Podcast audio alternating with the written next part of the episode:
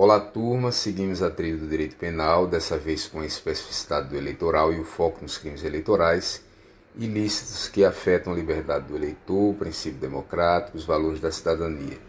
E o professor João Milton Chaves trará um cabedal de conhecimento na matéria, fruto também de sua experiência como chefe de cartório, principalmente nos anos de gestão do processo eleitoral nas eleições municipais. Boa aula a todos. Olá, caros ouvintes. Vamos dar início à nossa aula sobre eh, direito penal eleitoral com enfoque nos crimes eleitorais. Inicialmente, gostaria aqui de agradecer, externar o, o agradecimentos à doutora Érica de Paiva Duarte Tinoco, diretora da Escola Judiciária Eleitoral, pelo convite de poder participar desse projeto Nova Polis. Agradecer ainda o nosso amigo Alexandre Abrantes por ter externado, ter é, contribuído nessa, nesse convite à minha pessoa. É, vou aqui agora, nesse momento, me apresentar. Me chamo João Milton Chaves, estou chefe do cartório eleitoral da décima zona, João Câmara. Sou especialista em Direito Eleitoral e Processo Eleitoral, professor de Direito Eleitoral na graduação e pós -gradu em graduações e pós-graduação é, e palestrante na na matéria também. É, vou falar um pouquinho de como vai se dividir a nossa conversa.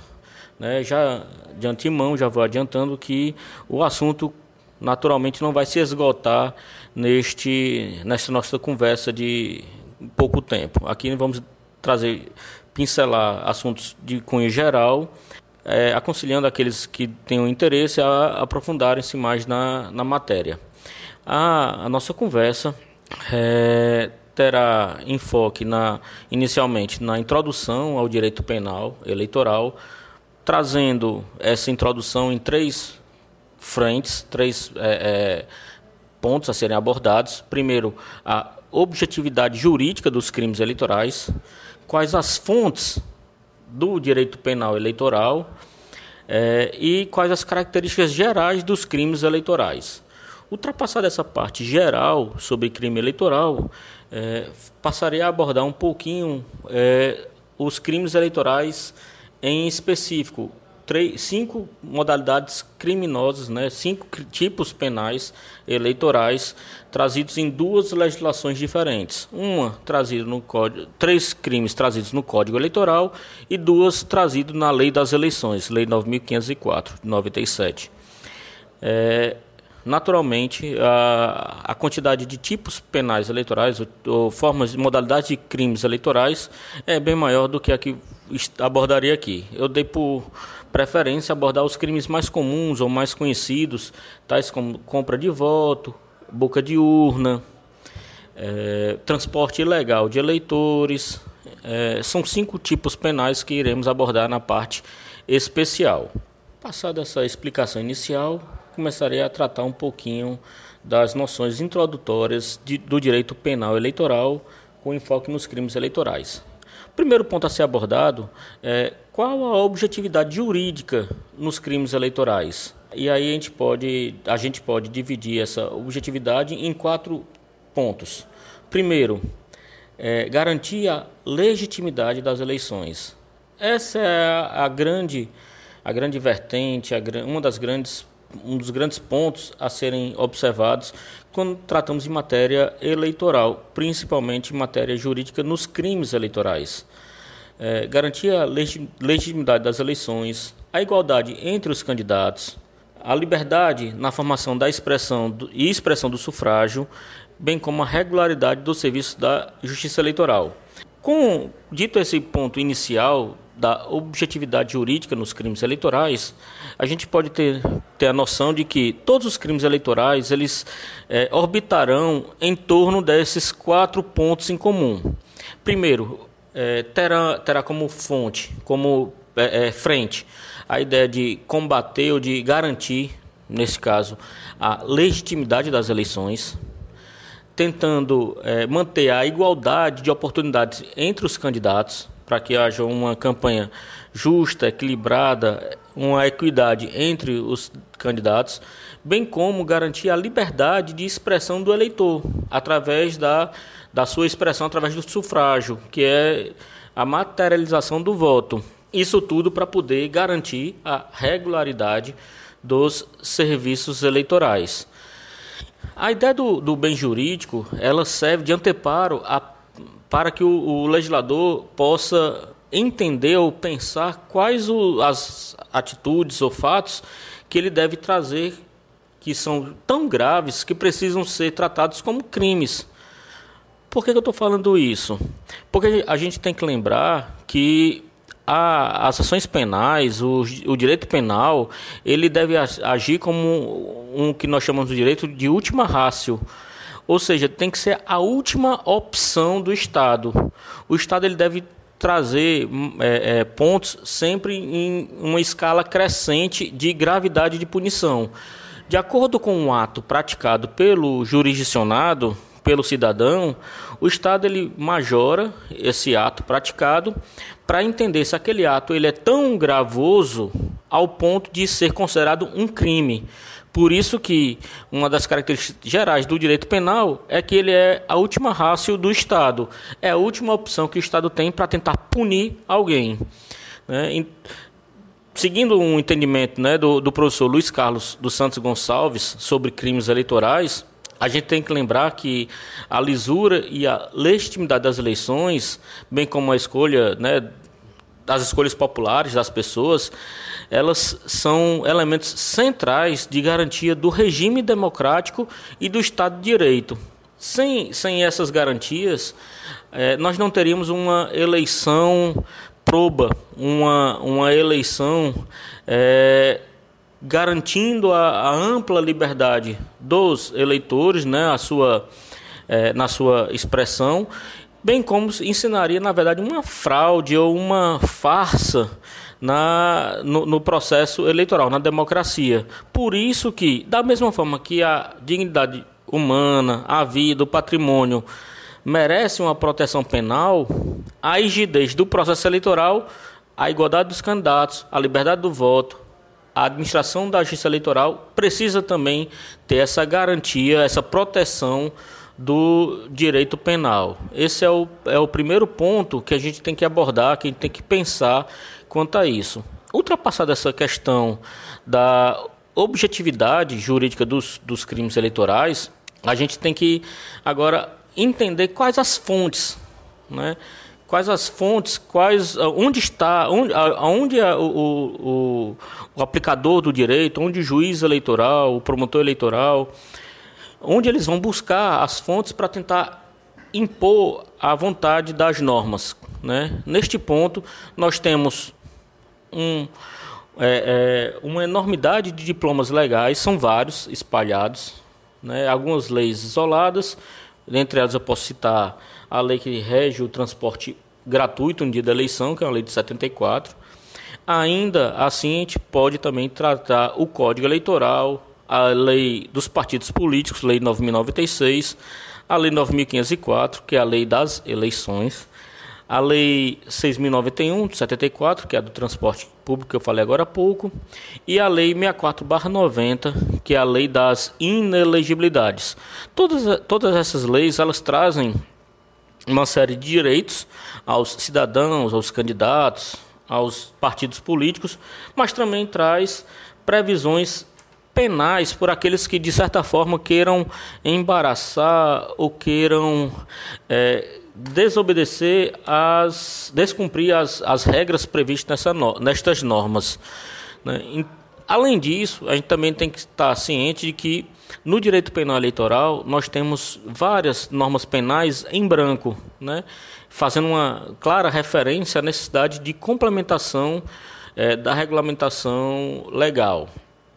Né? Esses são os pontos, as fontes principais do direito penal eleitoral: Código Eleitoral 9504, a Lei 6091 de 74 a lei dos partidos políticos, a lei das inelegibilidades, a 64/90.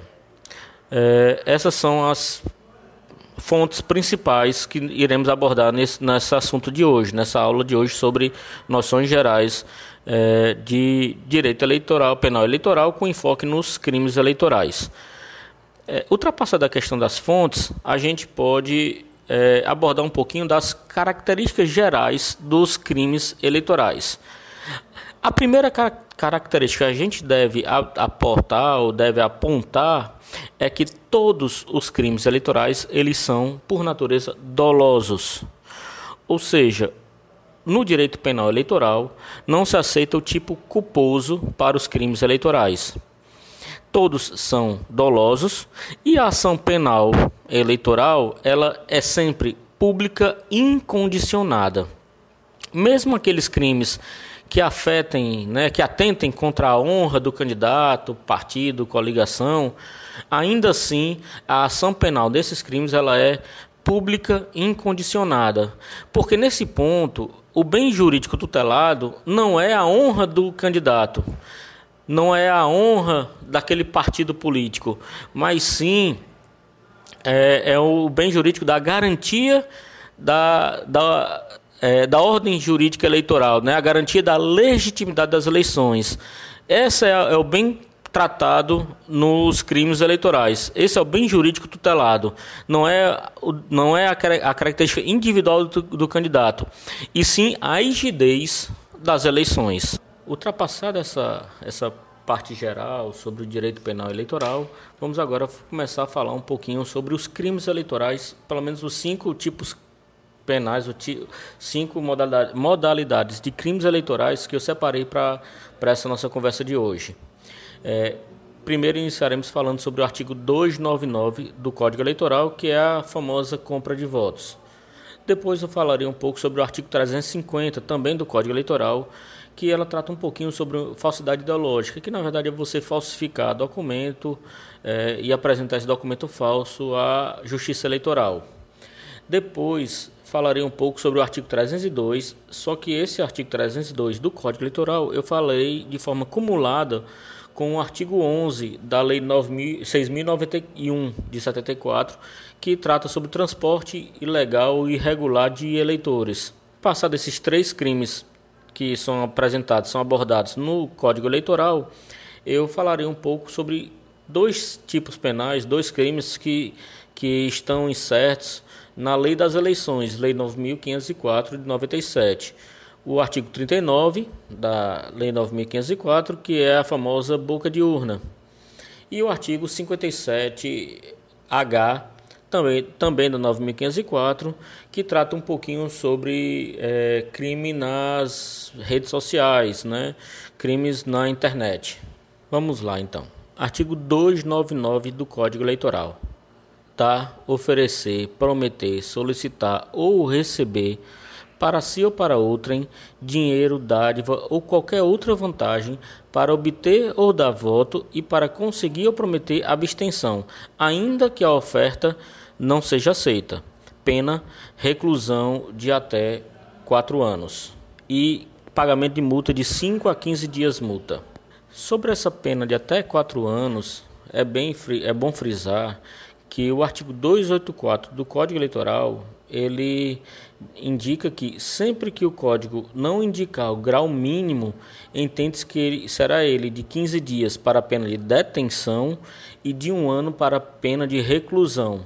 É uma forma antiga de redação onde se dispensa a explicitação do mínimo penal para cada tipo, né, do mínimo da pena para cada tipo penal a gente vai perceber que, que isso é muito comum no, no Código Eleitoral. Pois bem, é, o crime de corrupção eleitoral, ele, a gente pode dividi-lo em é, duas formas, né, em, em duas partes. A corrupção ativa, que é dar, oferecer ou prometer, e a corrupção passiva, que é solicitar ou receber. E aí, neste ponto, a gente deve sempre lembrar que na modalidade passiva existe que o autor seja eleitor, sob pena de crime impossível. Ou seja, se quem está solicitando ou quem receber essa benesse, né, essa oferta de dinheiro ou dádiva, se esse, essa pessoa que vai receber não for eleitor, nós estamos diante de um crime impossível.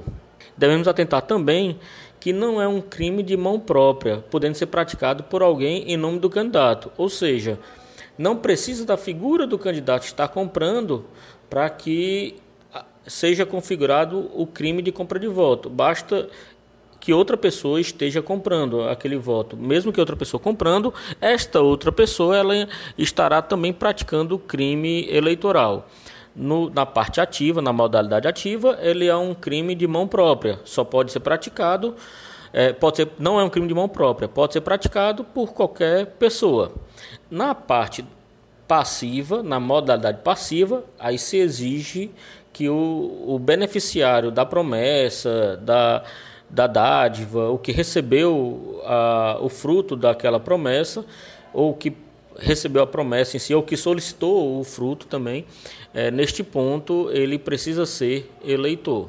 E neste ponto ainda, é, devemos observar que é um crime formal, ou seja, não se exige a consumação, não se exige, não se exige a entrega, basta a mera promessa. É um crime formal, não se exigindo a entrega, mas a mera promessa da compra do voto. É, neste ponto, qual o bem jurídico tutelado? Neste, neste aspecto, o bem jurídico tutelado é a vontade do eleitor. É o desejo do eleitor em votar neste ou naquele candidato. É o desejo do eleitor de ir votar. Então, no momento em que você age de forma a evitar ou coibir essa liberdade do eleitor, é, você está praticando o crime de corrupção eleitoral. E, a, e houve a, a, tentativa ou a consumação da, de interferir na liberdade do eleitor. A gente não pode confundir é, a promessa dirigida a um eleitor em específico com aquela promessa eleitoral difusa, feita a toda a, sociedade, a todos os cidadãos, de forma ampla, é, que neste caso, é, dependendo da situação, poderia se analisar se seria uma infração administrativa ou não, de algum abuso ou não. Mas a compra do voto, a corrupção eleitoral, há necessidade de um agente passivo específico, né? É, ou um grupo de pessoas específico, não, não pode ser algo difuso.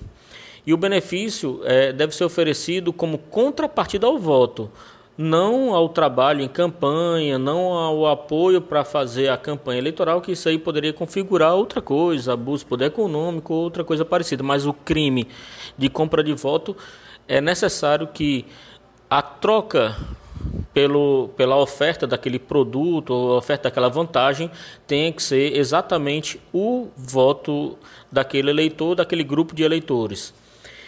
A corrupção ela pode pretender tanto obter o voto favorável ou desfavorável ao candidato, partido ou coligação, inclusive a abstenção. Percebam que na redação do artigo ele fala é, inclusive você tentar comprar a abstenção do, do eleitor ou prometer a abstenção, caso você seja o eleitor o infrator da, do tipo penal. E neste ponto eu posso apresentar o RESP 58245 do TSE, que diz a seguinte redação: o pedido expresso de voto não é exigência para a configuração do delito previsto no artigo 299 do Código Eleitoral, mas sim a comprovação da finalidade de obter ou dar o voto ou prometer abstenção.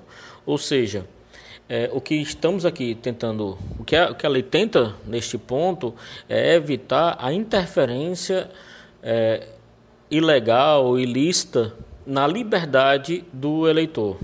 Lembrando que a oferta não necessariamente precisa ser em dinheiro ou bens materiais, mas pode ser emprego, é, produtos, um auxílio, um tratamento médico, odontológico. E essa vantagem pode ser devida ou indevida. Pouco importa se o eleitor teria direito a ingressar naquele programa social ou não. O fato de você oferecer uma vantagem, mesmo que ela seja devida, aquele eleitor, mas é, fazendo alusão de que essa vantagem é em troca do voto daquele eleitor, neste ponto estaremos diante também do, do crime de corrupção eleitoral. Esses são os pontos principais do artigo 299 que trata da corrupção eleitoral. Passado esse primeiro crime eleitoral analisado, vamos analisar agora, estudar um pouquinho sobre o, aquele capitulado no artigo 350 do Código Eleitoral, que assim tem como redação: omitir em documento público ou particular declaração que dele devia constar ou nele inserir ou fazer inserir declaração falsa ou diversa da que devia ser escrita para fins eleitorais. Pena reclusão até 5 anos e pagamento de 5 a 15 dias multa se o documento é público e reclusão até 3 anos e pagamento de 3 a 10 dias multa se o documento é particular. Para, parágrafo único. Se o agente da falsidade documental é funcionário público e comete o crime prevalendo-se do cargo ou se a falsificação ou alteração é de assentamentos de registro, registro civil, a pena é agravada nós estamos diante da, do crime de falsidade ideológica eleitoral. Neste ponto, de, devo observar o que o próprio STF indica como é, tema importante, é, que para ca caracterizar o crime de falsidade ideológica eleitoral, é preciso que haja uma potencialidade lesiva à fé pública eleitoral tem que estar presente a potencialidade, é, a lesão da fé pública. Não, não é simplesmente, não é meramente o uso do documento falso por si só. Porque se, aquele, se o uso desse documento falso não demonstrar uma potencialidade, é, o crime ele, ele deixa de estar configurado. Pelo menos esse é um precedente do TSE sobre esse assunto do crime de falsidade ideológica. E aqui nós temos algumas possibilidades desse crime. Né? A gente pode é, lembrar bem aqui um, um exemplo, um casal que marido e mulher e onde um é o prefeito de uma determinada cidade e eles falsificam a separação, o divórcio para que tente afastar a chamada inelegibilidade reflexa da, da esposa. Ah, neste ponto, nós estaríamos diante de um crime de falsidade ideológica eleitoral. Ele é um crime comum, é, pró, é, próprio, tra, trazido no próprio parágrafo único, né, diz a única é, é, qualificadora que nós temos é na questão se o, a, o agente que falsificou o documento, se ele é funcionário público e se valeu do cargo público para praticar o ato ou se a falsificação ou alteração de assentamento de registro civil, é, se, a, se, o que foi alterado foi um assentamento no registro civil, aí a pena ela é agravada. Aqui eu posso trazer como exemplo é, de, uma, de um possível crime eleitoral de falsidade ideológica, um prefeito, é, na tentativa de aumentar a quantidade de eleitores na sua cidade, concorrendo à reeleição, falsifica processos de, de doações de terrenos, né, é, é falsifica é, é, processos de, de de doações de terrenos para terceiros, na ideia de falsificar comprovação de vínculo de eleitores com, com o município. Neste ponto, em que pese que, em regra, a declaração falsa de domicílio eleitoral para o TSE não configura o crime de falsidade ideológica eleitoral, neste ponto, como estaremos diante de um funcionário público, no caso o prefeito municipal, falsificando é, um documento público, um título de domínio, vamos dizer assim, é, falsificando um documento público é, para com viés eleitoral, aí sim nós estaremos diante do crime de falsidade ideológica eleitoral. Um outro crime de falsidade ideológica eleitoral que a gente pode trazer é o uso de nota fiscal falsa em prestações de contas eleitorais é também um crime de falsidade ideológica eleitoral. É, uma exceção que eu posso trazer ao crime de falsidade ideológica eleitoral, também já decidido pelo TSE, é a declaração de bens que o candidato, candidato ele é obrigado a apresentar quando do registro de candidatura. Se essa declaração de bens ela omitir patrimônio é, é, daquele candidato, ainda assim o TSE entende, a, a jurisprudência dos tribunais superiores entendem que não estaremos diante do crime de falsidade ideológica eleitoral, porque não existe uma potencialidade ao ferimento da fé pública eleitoral. Ou seja, para poder caracterizar o crime capitulado no artigo 350, nós precisamos é, estar diante de algo potencialmente grave para ferir a fé pública eleitoral. Vamos analisar agora é, o artigo 302 do Código Eleitoral. Só que, como dito anteriormente, eu vou analisar o artigo 302 acumulado ao mesmo tempo que analiso também o artigo 11 da Lei 6.091 de 74. Isso porque, para boa parte da doutrina, o artigo 11 da Lei de 74 revogou o artigo, o artigo 302 do Código Eleitoral. Lembrando que o Código Eleitoral é de 65. E aí, como se estamos diante de mesmo, de mesmo é, é praticamente a mesma redação, inclusive, é, tipos penais idênticos, o artigo 11 da Lei 6.091 de 74 teria revogado o 302 do Código Eleitoral. De toda forma, eu vou ler o artigo 302, depois eu vou ler o artigo 11, que eu falei, para que a gente possa fazer uma comparação. Assim diz o artigo 302. Promover no dia da eleição, com um fim, um fim de impedir, embaraçar ou fraudar o exercício do voto, a concentração de eleitores sob qualquer forma, inclusive o fornecimento gratuito de alimento e transporte coletivo. Esse é, artigo, esse é a redação do artigo 302. Vejamos agora o que diz o artigo 11 da Lei 6.091 de 74. O artigo 11 indica que é crime eleitoral descumprir a previsão de três artigos dessa mesma lei. Dentre esses três artigos, nós temos o artigo 5 que diz o seguinte: artigo 5 da Lei 6.091. Nenhum veículo ou embarcação poderá fazer transporte de eleitores desde o dia anterior até o posterior à eleição, salvo 1. Um, a serviço da Justiça Eleitoral, 2. Coletivos de linhas regulares e não fretados, 3 de uso individual do proprietário para o exercício do próprio voto e dos membros de sua família. 4. Serviço normal, sem finalidade eleitoral, de veículos de aluguel não atingidos pela requisição tratada no artigo 2 dessa lei. É, ou seja, o artigo 11 pegou o conteúdo desse artigo 5 e disse que descumprir este conteúdo é crime com pena de reclusão de 4 a 6 anos e pagamento de 200 a 300 dia multa. Essa redação é do artigo 302 do Código Eleitoral. De 4 a 6 anos é a maior, a maior pena do trazido no Código Eleitoral, maior que comprar voto, maior do que o Caixa 2 é, maior do que outras penas trazidas na nossa legislação eleitoral. É uma pena extremamente é, danosa, extremamente alta e que merece uma, uma, uma séria observação.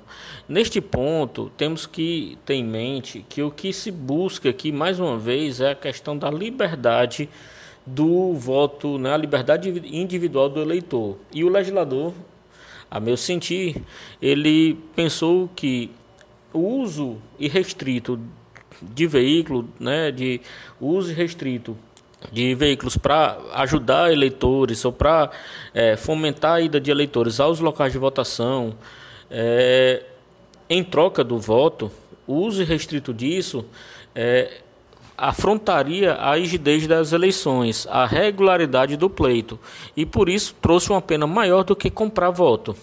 Percebam que o, o, a redação trazida no 302, se a gente fizer uma, uma interpretação sistemática com a trazida no, na Lei 6.091, podemos perceber que o que está proibido é o transporte de eleitores com a finalidade de obtenção do voto.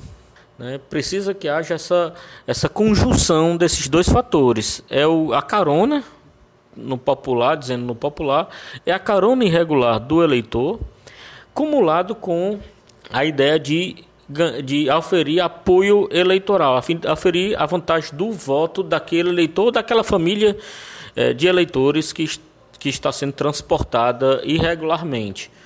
É, devemos lembrar que no dia da eleição, em regra, a Justiça Eleitoral ah, oferece, fornece transporte público aos eleitores. Geralmente são carros oficiais requisitados pela Justiça Eleitoral, carros do Estado, dos municípios, de outros órgãos da Federação, da União, que são requisitados para que no dia da eleição ele possa estar a dispor dos eleitores para que se evite justamente a necessidade dessa carona.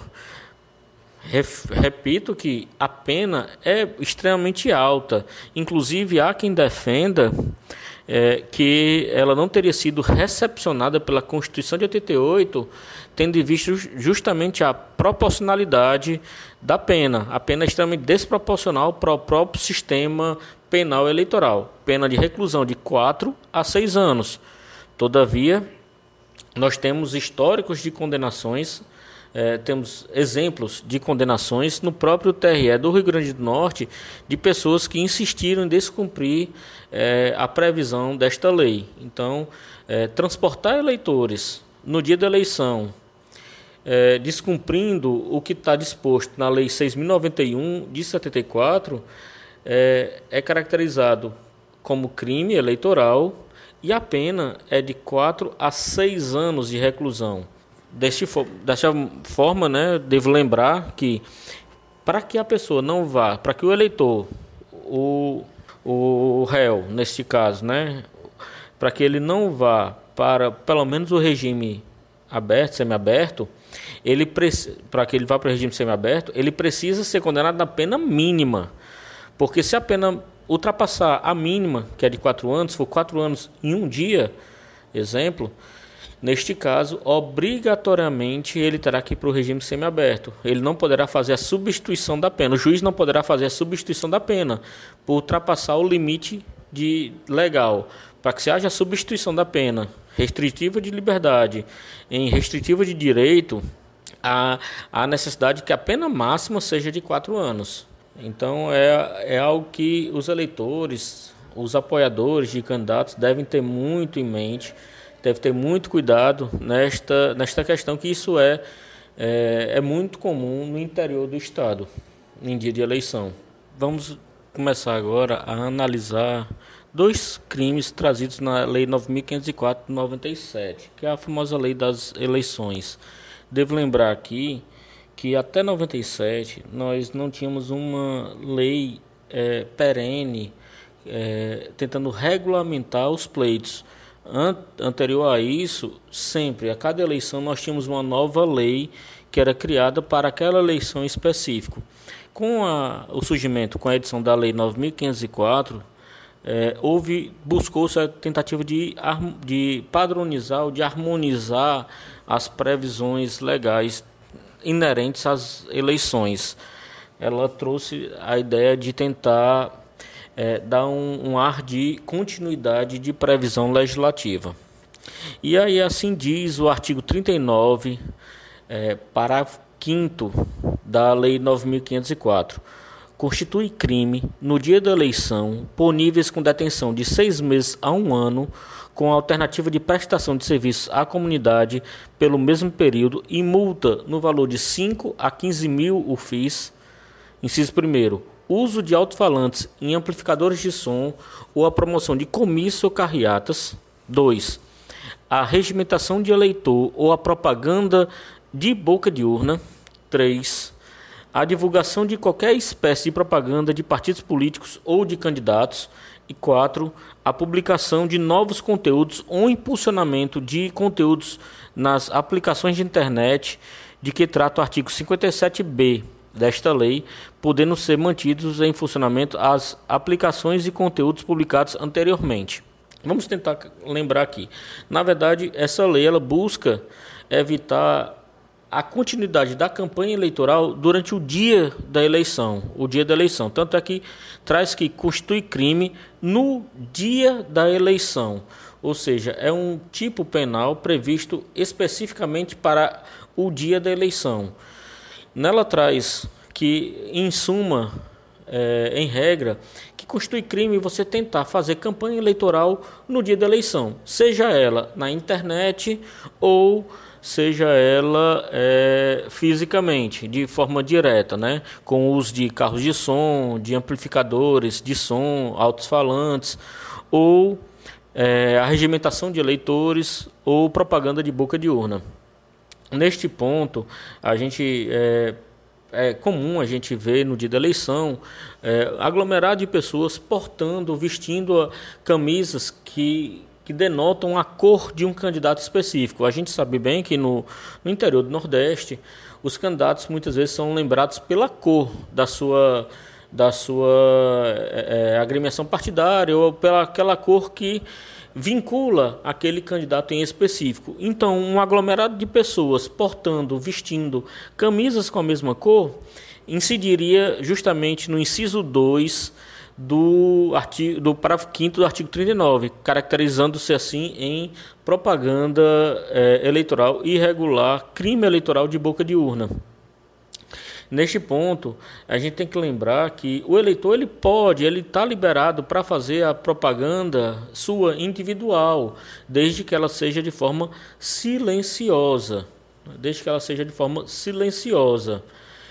E neste ponto, é, deve-se observar que o que está buscando, tentando evitar, é que a campanha ela perdure até o dia da eleição. Antes da Lei 9.504, é, era permitido a, a, propaganda até o dia da eleição. Marcava-se uma, uma linha imaginária a uma distância mais ou menos a uma distância de 50 metros da urna na época não era urna eletrônica, não urna de lona, né? Para o voto, o voto era através de cédula, de papel, onde muitas vezes os apoiadores, os, é, é, as pessoas que estavam a serviço de candidatos faziam uma, uma verdadeira corrente, um verdadeiro co corredor, é, pedindo apoio, pedindo voto é, distante. Pronto, passado isso, agora vamos analisar é, dois tipos penais, dois crimes trazidos na Lei 9.504, que é a Lei das Eleições. Neste ponto, devo observar que é, até 97 nós não tínhamos uma lei é, regulamentando de forma perene as eleições. Sempre era, era criada uma lei especificamente para cada eleição. É, com a edição da Lei 9.504-97, a ideia foi dar uma estabilidade nas normas que regem as eleições. E aí, no artigo 39, parágrafo 5 da 9504, tem a seguinte redação: Constitui crime, constituem crimes no dia da eleição, puníveis com detenção de seis meses a um ano, com alternativa de prestação de serviço à comunidade pelo, me, pelo mesmo período e multa no valor de 5 a 15 mil FIIs. Primeiro, o uso de alto-falantes e amplificadores de som ou a promoção de comícios ou carreatas. Segundo, a regimentação de eleitor ou a propaganda de boca de urna. Terceiro, a divulgação de qualquer espécie de propaganda de partidos políticos ou de seus candidatos. Quarto, a publicação de novos conteúdos ou impulsionamento de conteúdos nas aplicações de internet que trata o artigo 57b desta lei, podendo ser mantido eh, em funcionamento as aplicações e os conteúdos publicados anteriormente. Ou seja, a lei quis trazer aqui uma proibição para que a campanha ela perdure durante o dia da eleição. Antes da, da lei, antes da lei 9.504, é, éramos, era comum haver a, a, chamada campanha ou propaganda de boca de urna. Como é que era feito na, época? Antes, é, marcava-se uma linha imaginária de uma distância mais ou menos equivalente a 50 metros da urna, na época a urna de lona, então do voto através de cédula, e, e a, que seria o, o, a distância mínima a ser obedecida pelos apoiadores dos candidatos, né? E neste ponto ficava um corredor de, de apoiadores pedindo apoio a um. pedindo voto a candidato é, A, B ou C. E, e isso era permitido por lei. É, com a edição da 9504 de 97, a ideia foi proibir a campanha eleitoral no dia da eleição. Neste ponto, é, devemos observar que ela traz no inciso segundo a proibição de a regimentação de eleitores e a propaganda de boca de urna. O eleitor ele é livre, ele tem liberdade de fazer a propaganda eleitoral individual de forma silenciosa. O que a lei proíbe é que no dia da eleição é, haja uma tentativa de interferir na vontade na vontade do eleitor de forma indevida. Esta é, a, é, é o que se busca evitar com o artigo 39, parágrafo 5 o parágrafo 5 da 9504. É, devemos lembrar que em dia de eleição é, é comum que, que a gente perceba, veja, grupos de eleitores portando mesma camisa, da camisa com a cor que lembra, o que remete a um, a um determinado candidato, e isso incide justamente na parte de regimentação de eleitores e, ou a propaganda de boca de urna. Isto é que a lei tenta evitar. E aí, neste ponto, nós estamos diante de um crime comum eleitoral, né, podendo ser praticado por qualquer pessoa, não é só por candidato, não é só por diretor partidário, não é só por delegado de partido, nada disso.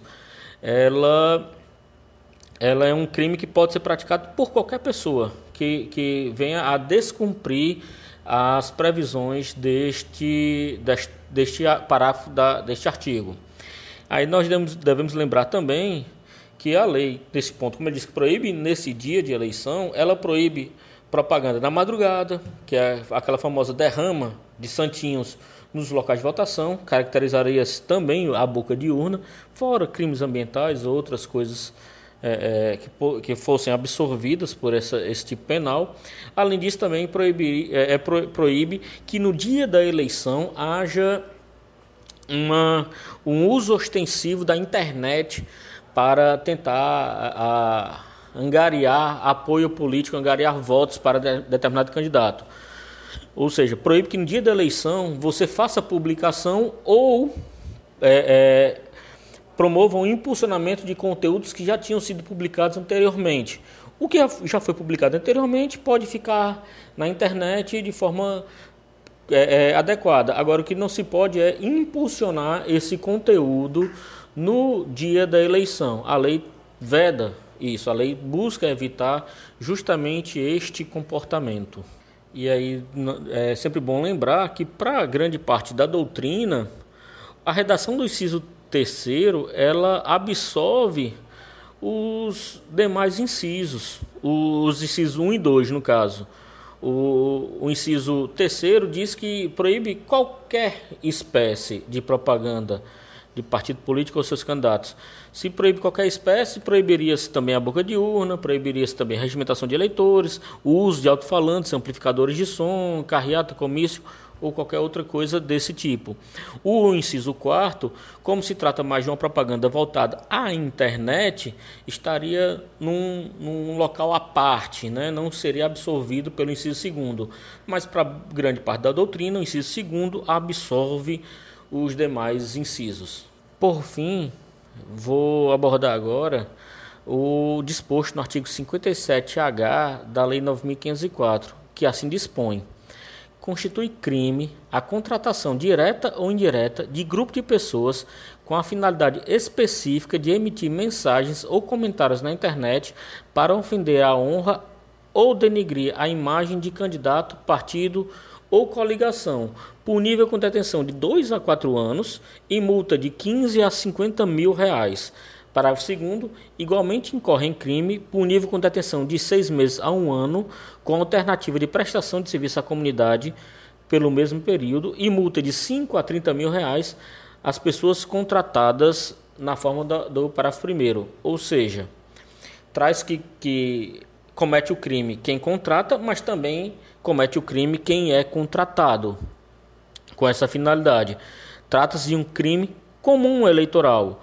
Quando eu digo crime comum eleitoral, eu estou dizendo que é, é, um crime que pode ser cometido por qualquer pessoa. Não precisa ser o candidato a pessoa a contratar esses terceiros, esse grupo de pessoas.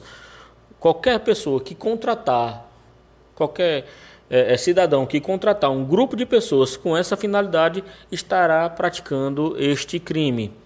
O que se busca nesse, nesse dispositivo é tentar barrar a propaganda negativa na internet Hoje em dia, com o uso cada vez maior das redes sociais, das mídias sociais, nós sabemos que é, é um canal que tem forte influência no, na, nas eleições.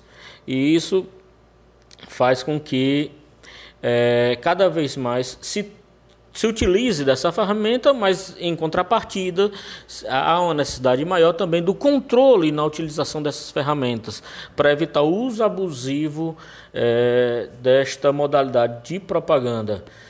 Então, assim, percebam, é, a tentativa de barrar a propaganda negativa e ela a gente pode dividir em duas modalidades, ativa e passiva, porque criam dois tipos diferentes. O primeiro, quem contrata. Aquele que contrata pode ser punido com detenção de 2 a 4 anos.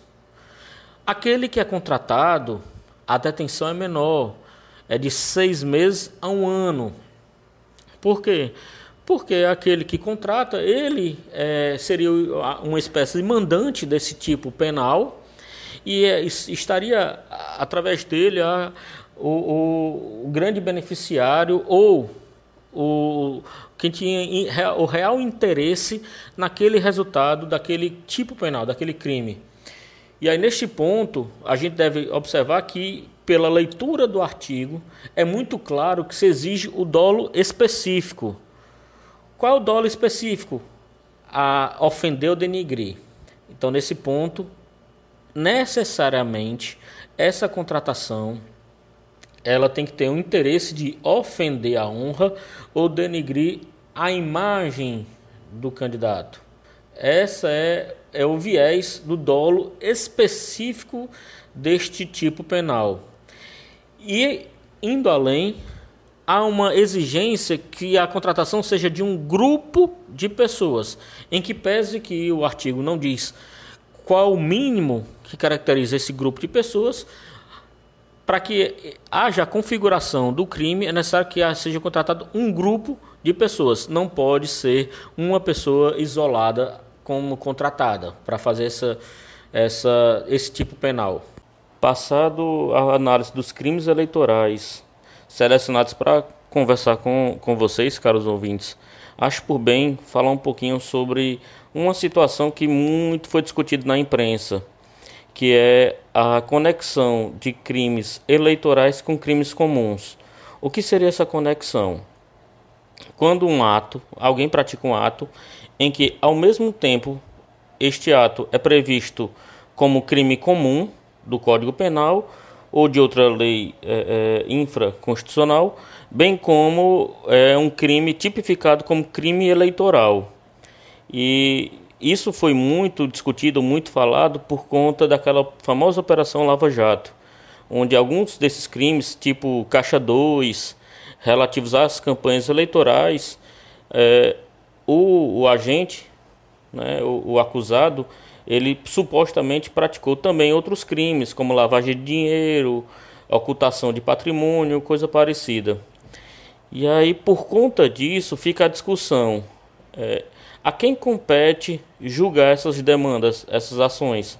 Compete à Justiça Eleitoral julgar ou compete à Justiça Comum, estadual ou federal, de acordo com o tipo do crime praticado?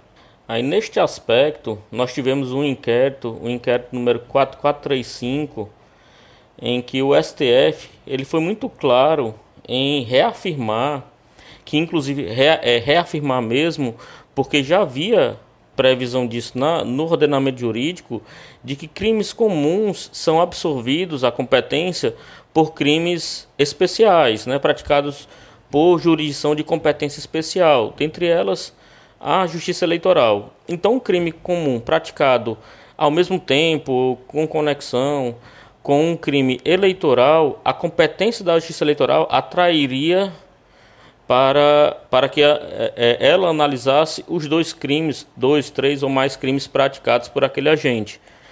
Dito isso, o STF, ele, no, no inquérito 4435, ele reafirmou que se houver um crime praticado, uma atitude que é praticado por um agente, em que é, essa atitude desemboque em dois ou mais crimes, e esses crimes sejam crimes comuns e crimes é, eleitorais, a Justiça Eleitoral passará a ser competente, competente para analisar todos os crimes praticados por essa conduta.